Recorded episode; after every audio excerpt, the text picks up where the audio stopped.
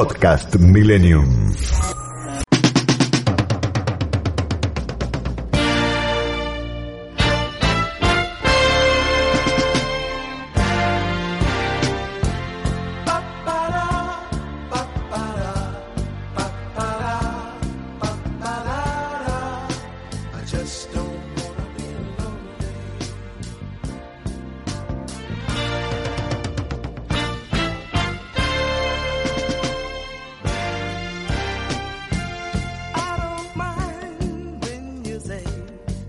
En eh, nuestro editorial de las 6 y 35 de la mañana eh, vamos a avanzar con temas de geopolítica y de economía eh, en el sudeste asiático. Sobre todo vamos a tratar de analizar e intercambiar ideas con Alicia García Herrero.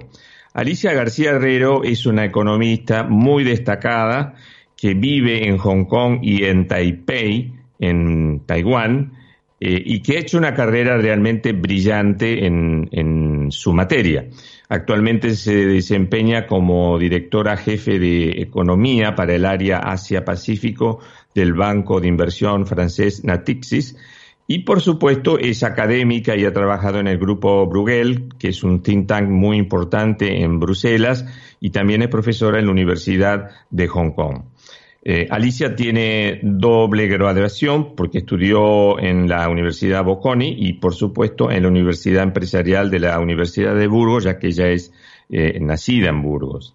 Trabajó en bancos como el BBV, el Banco de Pagos Internacionales, fue jefa del programa asiático, también fue miembro del Consejo del Banco Central Europeo, el Consejo Directivo y el Consejo Ejecutivo también del Fondo Monetario Internacional, del Banco de España, es profesora de la Universidad Carlos III de Madrid en España, profesora asociada de la Universidad Autónoma, eh, integra el gabinete de asesores actualmente de la ministra de Economía de España, Nadia Calviño, en fin, estamos ante la presencia de una de las mejores macroeconomistas a nivel de mercados emergentes especializados en Asia, eh, Asia-Pacífico específicamente, y está ahí nomás, en el, cerquita, cerquita de China. Ahora está en Taiwán, en su capital, eh, Taipei. Pero vamos a conversar con ella todos estos temas de, que hacen a la geopolítica de la región, que van a dar mucho que hablar en los próximos cuatro o cinco días. Buen día, Alicia, ¿cómo estás? Hola, Diego, muchísimas gracias por la presentación y es un honor hablar contigo hoy sobre todos estos temas que sé que vamos a discutir de Asia, de la pandemia. Encantada de estar aquí. Alicia García Herrero se caracteriza por ser una economista que no tiene pelos en la lengua a la hora de los reportajes, o sea, ella dice lo que opina, no, no se queda con nada en, la cabeza ni en el bolsillo.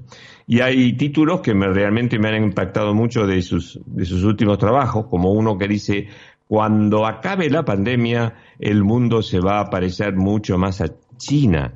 Y esto lo afirmó Alicia hace dos meses en el diario El Mundo de Madrid. A ver, Alicia, cuéntame, cuando, cuando se acabe la pandemia, si es que se acaba en forma ordenada, y cómo es que todo el mundo se va a parecer más a China. Eh, bueno, eh, gracias eh, Diego por recordarme este titular. Aclaro para empezar que los titulares desde luego nunca son del entrevistado, sino del periodista y que normalmente la información más fehaciente de lo que realmente piensa el entrevistado está dentro. Pero en este caso, ese titular realmente viene de mis palabras. Y es así, yo creo que el mundo se va a parecer más a China porque el papel del Estado, los tentáculos del Estado, para bien y para mal, ¿eh? cuidado, no, todo es para mal, eh, más que nada por necesidad, ok, eh, van a ser, esos tentáculos van a ser mucho más largos. Empecemos por los para mal, ¿por qué no? pues eh, estos son los tentáculos de la vigilancia, ¿no? De la, del control, de la propiedad eh, de, los, de los factores de producción, fundamentalmente del, de las empresas. ¿no? yo creo que va a haber un viraje a una mayor, eh, a un mayor, no solo control, sino incluso, ya digo, transferencia de propiedad, porque muchas empresas van a quebrar una vez no podamos eh, continuar con los estímulos. Y entonces el gobierno se va a tener, el gobierno no, el Estado se va a tener que hacer cargo de, de la producción de bienes y servicios.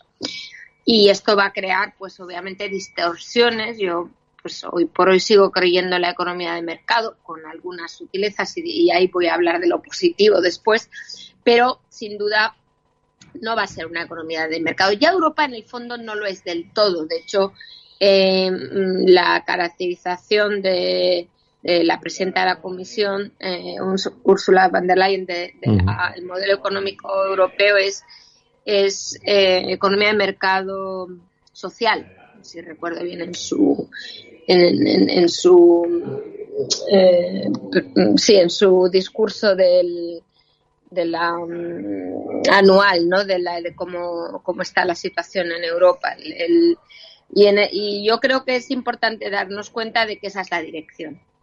Ahora, Eso es parecido a China, obviamente, ¿no? China la propiedad, del control del Estado sobre la producción es enorme, sea directamente, es decir, empresas públicas o indirectamente con eh, miembros eh, en los en los consejos eh, miembros entre comillas independientes de los consejos de las empresas privadas etcétera me decías, perdona, que te interrumpí. No, Alicia, yo te decía lo siguiente, que eh, aquí en, en, el, en el oeste, como se dice ahora, esta especie de nueva dualidad que plantea el presidente chino Xi Jinping, que habla del oeste en decadencia y del, del este resurgiendo a toda velocidad.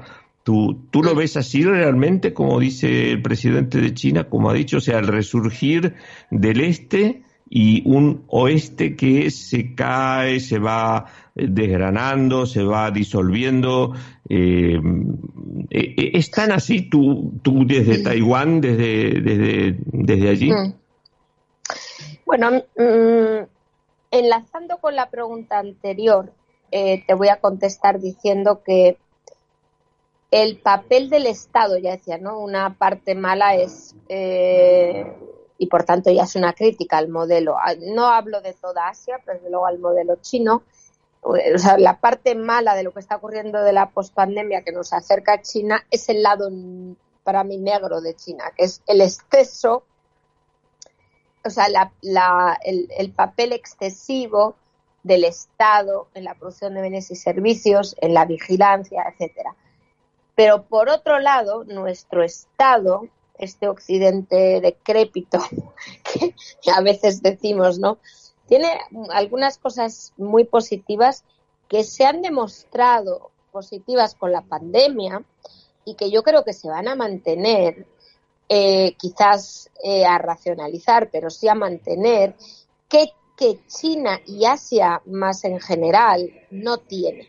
Y eso es el estado del bienestar. Nuestro estado del bienestar es sin duda mm, eh, caro eh, y quizás poco eficaz, pero necesario.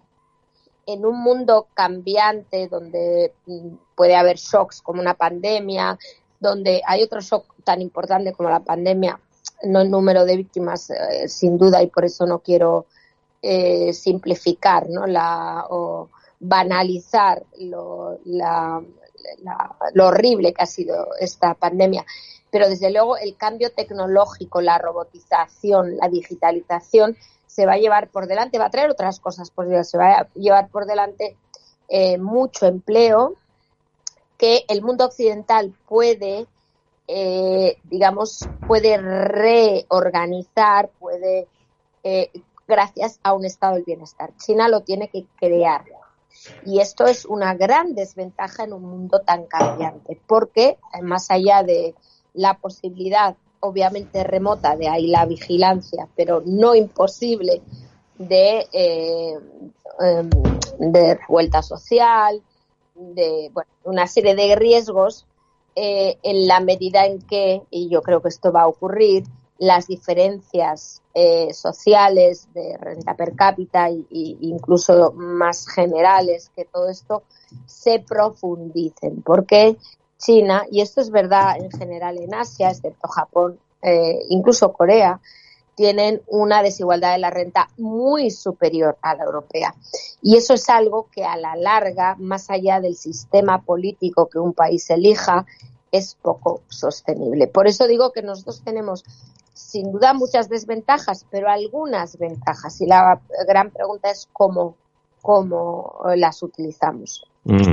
Alicia García Herrero, dime una cosa. Si partimos de esa base, incluso em, el presidente de los Estados Unidos el otro día, Biden, en su primera comparecencia ante, ante, los, eh, ante el Congreso, plantea también eh, iniciar una etapa de una economía del bienestar, pero eh, eso hay que tener en cuenta que implica mayores impuestos, o sea, eso se hace a costa de alguien, porque el Estado de no ser que emita, o sea, quito eso porque, mm, digamos, no viene al caso por ahora, pero eso implica mayores impuestos. Eh, como decimos los economistas, ceteris paribus. vuelvo, al, caso de China. China gasta en, estado del bienestar eh, no más de cuatro puntos del PIB, algo así. Nada para una población que envejece. Hablo del conjunto de la sanidad, de la, digamos, la contribución al fondo de pensiones, etc. Es poquísimo. Eh, y las estimaciones eh, que se barajan es de que tiene que llegar a 30 puntos del PIB eh, en el 2035. Bueno, hay muchas estimaciones, pero un poco por ver la dimensión, ¿no? Entonces, ¿qué ocurre? Que, claro, una opción es subir los impuestos. Resulta que China lleva bajando impuestos mm, de manera brutal desde el 2015, ¿eh? Brutal y es porque China veía que no podía competir con Estados Unidos. Lo vuelve a hacer, lo vuelve a hacer, eh, competir en el sentido de que quiere eh, mantener la capacidad productiva en China. China sabe, y esto es eh, con toda la razón, que la productividad y el crecimiento están muy asociados aún hoy a, la, a las manufacturas. El sector servicios, que a veces nos parece la bomba, y esto me lleva al turismo, pero ya hablaremos de eso después. Pues en realidad la, la, gran parte de los servicios son poco productivos. Entonces es muy difícil crecer cuando tienes una economía basada solo en servicios. Si eres Singapur y son fintech, eh, banca, tecnología, pues igual. Pero desde luego si, si es, con perdón, y ya sé que esto duele en España, pero así es, turismo o en Japón, que es aún peor, que son los, los 7-Eleven, ¿no? Para vender, o sea, 24 horas cajetillas de tabaco. Eso no es productivo. No hace falta tener un 7-Eleven en cada esquina. Entonces, ¿qué quiero decir con todo esto? Pues que, que realmente ese estado del bienestar, claro que es costoso, pero también eh, el espacio para mantenerlo depende de lo bien diseñado que esté, que no haya agujeros vamos, en el sistema, eh, que sea targeted, como decimos, y que después haya otro tipo de gasto, y a esto voy a China, que se elimine porque realmente es menos eficaz. ¿Y qué es ese tipo de gasto que tiene China que nosotros no tenemos tanto, pero que seguro que hay otros que podemos eliminar? El gasto de los subsidios a las empresas públicas. que, que que son 12 puntos del PIB. O sea, es que es, es que es más es muchísimo gasto militar. El gasto militar también es otro. Entonces, ¿qué es más, qué es más eficaz? El gasto militar. En, obviamente, Europa tenemos otro tipo de problemas, ¿no? Pero eh, simplemente quiero decir que un estado de bienestar bien diseñado no tiene por qué ser tan costoso, porque realmente su meta es el, eh, es, realmente eh, no toda la población, sino la población que lo necesita. Entonces, eh, yo creo que, es un problema de modelo, de, pensar en modelos nuevos que mantengan el estado de bienestar a un coste menor, pero que lo mantengan, que no lo desmantelen, mucho menos aún en una situación mm, como la que hemos vivido con la pandemia. Eh, gracias a ese estado del bienestar, Europa no, se ha resquebrajado. Vale. Y yo creo que esto es muy importante. Eh, Alicia García Herrero, dime, em, En la última reunión del Congreso eh, del Partido Comunista en China, se habló de mm, fijar metas muy ambiciosas en cuanto a su crecimiento. Tanto es así que en un momento dado se discutió, tengo entendido, tú me lo podrás confirmar o no, que dentro del plan quinquenal chino se habla de, que China podría tranquilamente alcanzar la meta de ser la primera potencia mundial en el año 2028, este, o sea, a la vuelta de la esquina. Em, ¿Cómo lo ves eso? ¿Lo ves cumplible o solamente es una, un deseo, una, en fin, una conjetura? No, lo veo cumplible porque a ver, China hoy por hoy en dólar, y esto también depende del valor del renminbi al 2028, obviamente, pero en dólares ahora tiene como mm, tres cuartos de la economía americana. Entonces, todo depende de la, senda de crecimiento de Estados Unidos respecto a China. ¿Vale? Eh, ya en nosotros, ya en paridad de poder de compra, como decimos los economistas, es decir, teniendo en cuenta el valor de equilibrio del renminbi, China ya es más grande que Estados Unidos. Pero es que, sinceramente, aunque, aunque para muchos esto sea la clave, yo no creo que sea tanto la clave sino más bien a qué velocidad, o sea, cómo se bifurca la de, el declive de Estados Unidos, es decir, de ahí, del 2028 en adelante. ¿Me explico? O sea, si al final China en el 2028 o el 30, poco importa, tiene el tamaño en dólares de Estados Unidos, la pregunta es, ¿va a seguir divergiendo, es decir, creciendo mucho más rápido que Estados Unidos? Y ahí sinceramente, eh, y esto, ceteris paribus, digo Estados Unidos, ¿no? Porque hay una gran incertidumbre sobre qué va a pasar en, en, la, gran potencia, porque realmente Estados Unidos es gran potencia no solo por su tamaño del PIB. Todos entendemos esto muy bien, desde, la, desde el aspecto militar a la moneda reserva, etcétera. Pero obviando eso, aunque China tenga el mismo tamaño que Estados Unidos, la pregunta es con qué rapidez sigue creciendo por encima de Estados Unidos, ¿no?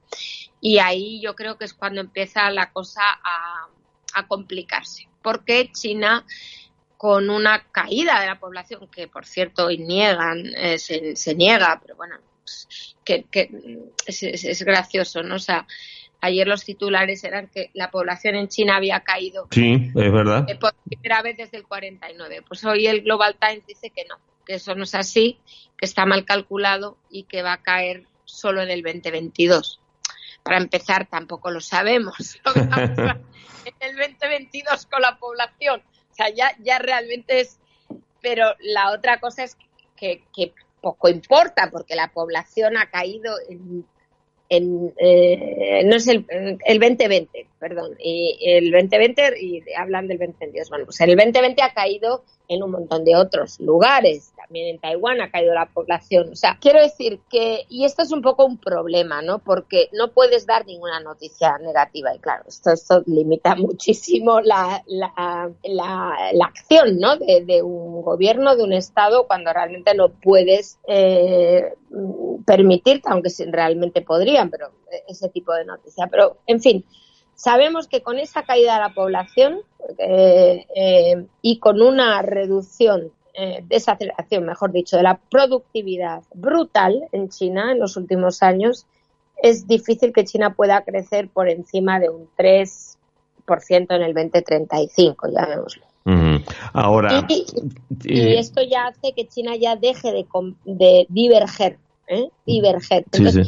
Yo creo que vamos a un mundo en el que el tamaño de China y Estados Unidos va a ser relativamente parecido. China quizás más grande, pero parecido. Pero esta es la diferencia y, ahora te, paso la palabra, digo. Eh, la renta per cápita. Claro, es que la renta per cápita es no es comparable. No, no. Entonces, claro, si eres la primera potencia del mundo, está muy bien. Y tienes influencia en el mundo entero y está muy bien pero claro, tienes una población que creía que su renta per cápita iba a crecer a un 5% como había crecido durante años y años y años, 5 digo en los últimos años, antes aún más, ¿no?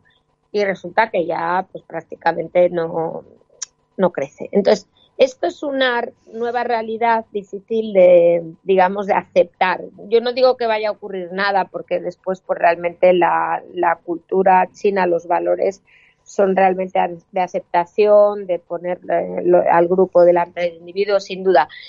Pero desde luego, digamos, es un desengaño, llamémoslo así. Y esto son, eh, ya digo, eh, realidades de largo plazo que ahora no podemos totalmente eh, prever, ¿no? O sea, sí prever, pero no prever las consecuencias de las mismas. Podcast Millennium.